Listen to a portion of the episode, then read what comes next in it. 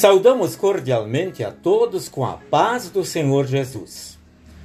No Salmo capítulo 62, versículo 1, lemos estas palavras: Somente em Deus eu encontro paz. É dele que vem a minha salvação. Quando uma pequena palavra se repete várias vezes num texto bíblico, sabemos que algo importante está sendo destacado. A expressão somente aparece seis vezes no Salmo 62. É como uma trombeta avisando aqueles que estão angustiados ou temerosos de que podem refugiar-se em Deus, a única proteção realmente eficiente.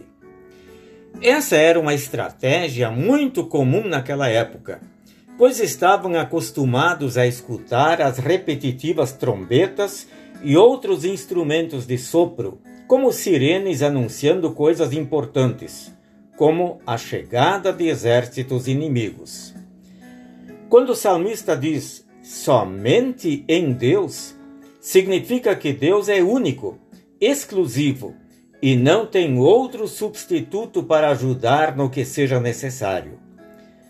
Somente em Deus encontro paz é um resumo muito bem feito da ação de Deus que se comprovou na história do seu povo de Israel, no crescimento da igreja cristã e que pode ser realidade na nossa vida também.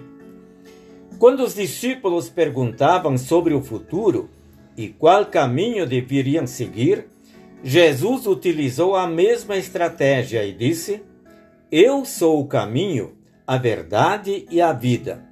Ninguém pode chegar até o Pai a não ser por mim. Ele não disse que era um caminho ou uma alternativa a mais. Mesmo que isso não combine com o mundo de hoje, onde tudo parece ser relativo, Jesus mostra que somente nele se encontra a salvação e a vida que dura para sempre ele não é um caminho a mais entre as tantas propostas religiosas ou maneiras de ver a vida. Ele é a única ponte possível com o Pai Celestial. Jesus é o caminho, a verdade e a vida. Amém. Oremos. Salvador Jesus, único caminho para a reconciliação com o Pai Obrigado por mostrares na tua palavra que somente em ti encontramos segurança e paz. Ajuda-nos a viver neste caminho. Amém.